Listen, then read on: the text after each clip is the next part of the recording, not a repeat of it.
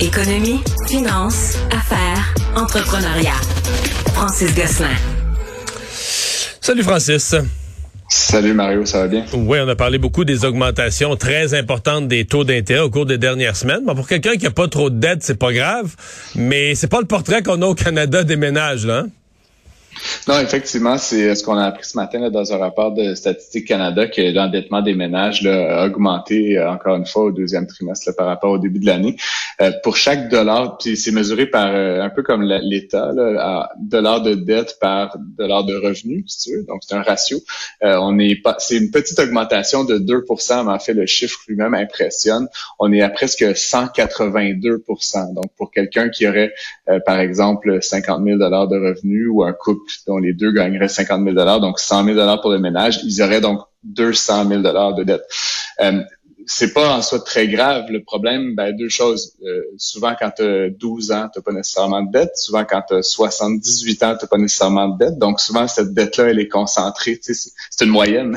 Mario, je n'ai pas à t'expliquer, mais non, non, c'est ça. Euh, fait qu'il y a possiblement des gens qui ont 300, 350% de dette. Puis là, avec les taux d'intérêt qui augmentent, beaucoup de ces gens-là sont sur des ratios de dette variables, par exemple. Ben, le service de la dette, donc la proportion de leur revenu qui va être dédié à payer les intérêts, va augmenter. Est-ce qu'il faut craindre des, faillites de ménage?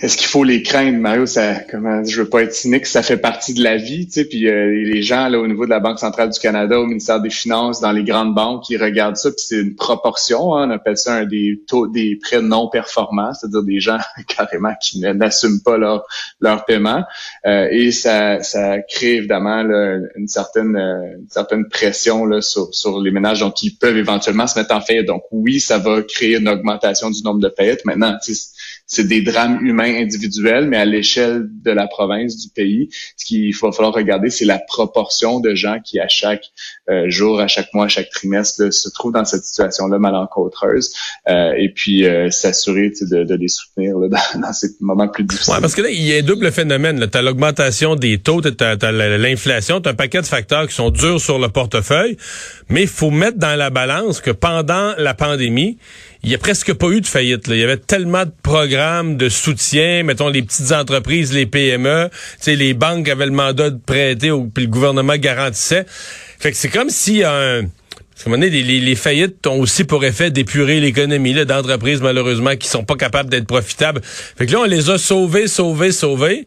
Puis là, tout à coup, tout le monde se retrouve dans des conditions plus difficiles, des taux d'intérêt plus élevés, euh, une inflation plus, plus euh, lourde. Ben, il me semble qu'on a des conditions pour revoir euh, plus de faillites pour vrai, là. C'est certain qu'il va y avoir une forte augmentation. Maintenant, comme je dis, le chiffre exact est difficile à prédire, surtout comme euh, il y, a, quand même plusieurs mécanismes au Canada qui permettent d'éviter que ça explose le nombre de faillites. Euh, mais c'est sûr que ça met une pression importante sur les, les, les finances des, des, ménages, puis ça va, comme, comme on dit, ça va faire augmenter le nombre de personnes en difficulté, le nombre de prêts non performants, puis éventuellement le nombre de faillites. Euh, donc, euh, si vous, avez une industrie dans laquelle investir, les syndics. Ça, pourrait être bon. Hein. euh, la, la, SQDC, la Société québécoise du cannabis, n'est pas rendue une vache à lait comme l'Auto-Québec et la SAQ, mettons, mais commence à rentrer de l'argent au, au gouvernement. Ouais, mais je voulais en parler, Mario, parce que dans les premiers mois, les premières années, j'ai été très dur sur la SQDC. Je trouvais que ça avait l'air d'être parti un peu tout croche. Puis, tu sais, dans les faits, comme tu dis, les chiffres sont pas aussi importants. Mais là, juste pour le euh, premier trimestre 2022, l'année financière euh, de la SQDC commence en avril. donc, euh, ils ont versé 54 millions à l'État québécois, ce qui, sur une échelle annualisée, est un petit peu plus que 200 millions de dollars. On se rappellera qu'il y a quelques années, c'était comme 9 millions on voyait qu'il y avait encore beaucoup d'activités au noir, donc beaucoup de ventes. de, donc, ça s'installe, là ça s'installe, ça se régularise. Ça m'a aussi impressionné, là, 109 000 kilogrammes. je sais pas, je sais pas, Marie, je veux pas rentrer dans les détails de ma vie personnelle, mais mm-hmm. ça me semble beaucoup de kilogrammes de potes en un trimestre qui a été vendu par la 109 000, c'est dur à figurer, mais c'est sûr, oui. C'est pas pesant, là, techniquement, de l'herbe. c'est pas, très pesant, puis il y a plusieurs points de vente, puis tu sais, ça passe, là, etc. C'est une augmentation, ça aussi, de, assez significative par rapport aux 91 1000 kilogrammes qui avaient été vendus par la pareille période l'année dernière. Et donc, on voit bien que c'est une organisation qui semble prendre son envol, pas faire de faux jeu de mots, euh, mais qui euh, va contribuer, tu sais, c'est ça, un 200, peut-être éventuellement un 300 millions de dollars par année au Trésor québécois, et donc qui enlève cette pression-là équivalente. Puis il faut dire, avant la légalisation de la marijuana, là, les gens fumaient ni plus ni moins à peu près, euh, et tout ça, ça s'en allait au noir, donc pas de taxes, pas de revenus pour l'État. Donc ultimement, tu sais, on a juste donc normalisé un marché qui était hier avec des, des billets de 10 et 20, puis maintenant, ben, ça, ça passe par par une, une, entité Donc, je trouve ça quand même finalement, euh, somme toute, assez assez intéressant comme, comme démarrage là, après 3-4 ans. Francis, les gens qui surveillent euh, la bourse, qui surveillent Wall Street un peu, euh, il va y avoir toute une nervosité autour d'un chiffre mercredi. Ben oui, c'est euh, ça va être l'annonce. Ben, donc la Fed se rencontre encore. on dirait qu'ils passent leur vie en, rencontre ces gens-là. Donc euh, en fait, ils, devraient. on les paye pour ça. Mais ils se rencontrent mercredi et jeudi, donc le 14 et 15 septembre. Puis notamment, c'est dans ce cadre-là que va être rendu public le chiffre sur l'inflation du mois d'août au mois d'août euh, pour l'année donc aux États-Unis. Évidemment, ça n'a pas d'incidence directe sur le Canada, mais ça reste que pour les gens bon, qui surveillent, comme tu dis, la stratégie de la Fed, les marchés boursier américain, c'est sûr que si le chiffre était euh, plus euh, bas que prévu, ça aurait un effet vraiment d'enthousiasme pour ces gens-là.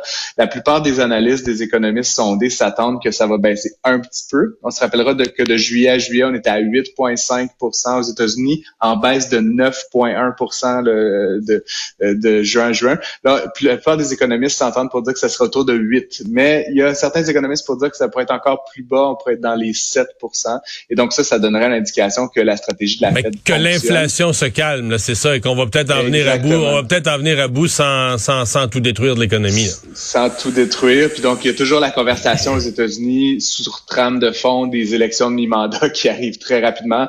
Est-ce que la, est-ce que les États-Unis vont être en récession euh, et euh, est-ce que la stratégie de la Fed, qui est très agressive, comme la Banque centrale du Canada, va induire une récession en mettant une trop grosse pression sur euh, l'endettement des ménages et des entreprises. Mais t'as vu, donc à suivre. Mais, mais tu as vu ici, la Banque du Canada, euh, on en a parlé, on l'a effleuré la semaine passée, avait quand même fait mm. une mise en garde parce qu'ici aussi, l'inflation a baissé un peu. le gouverneur de la Banque, il dit attention, on peut pas trop se réjouir. Il dit c'est surtout le prix, c'est le prix du baril de pétrole qui a baissé, c'est le prix des carburants qui a baissé un peu, qui a fait baisser l'inflation. Mais il faut regarder l'ensemble des biens, des services, du panier de consommation de monsieur, madame, tout le monde. L'inflation est toujours là il y a personne qui a de baguette magique ou de vue complète, Mario, mais moi, quand je vois notamment le pétrole, qui est là très bas, là, toujours dans les 90 dollars, qui est très bas, ben, il y a, l'effet aussi de second degré. Le pétrole, il y a celui qu'on met euh, dans nos voitures puis dans nos camions, mais ultimement, le pétrole, c'est ce qui nous, c'est ce qui met une surcharge sur le transport maritime, sur le transport aérien, sur le transport par camion, qui fait augmenter le prix des fruits et légumes et tout ça. Donc, euh, l'énergie, si on peut la garder à un prix très bas, ça va avoir cet effet de second degré sur l'ensemble des biens de consommation. Puis plusieurs indicateurs semblent même dire qu'aux États-Unis, il y aurait plusieurs biens là, de base là, qui auraient même baissé de prix au mois d'août. Donc encore une fois, moi, je suis un éternel optimiste, je, je, nous le souhaite, mais je vais vous en reparler en milieu de semaine, c'est ça. Merci Francis, au revoir. Après.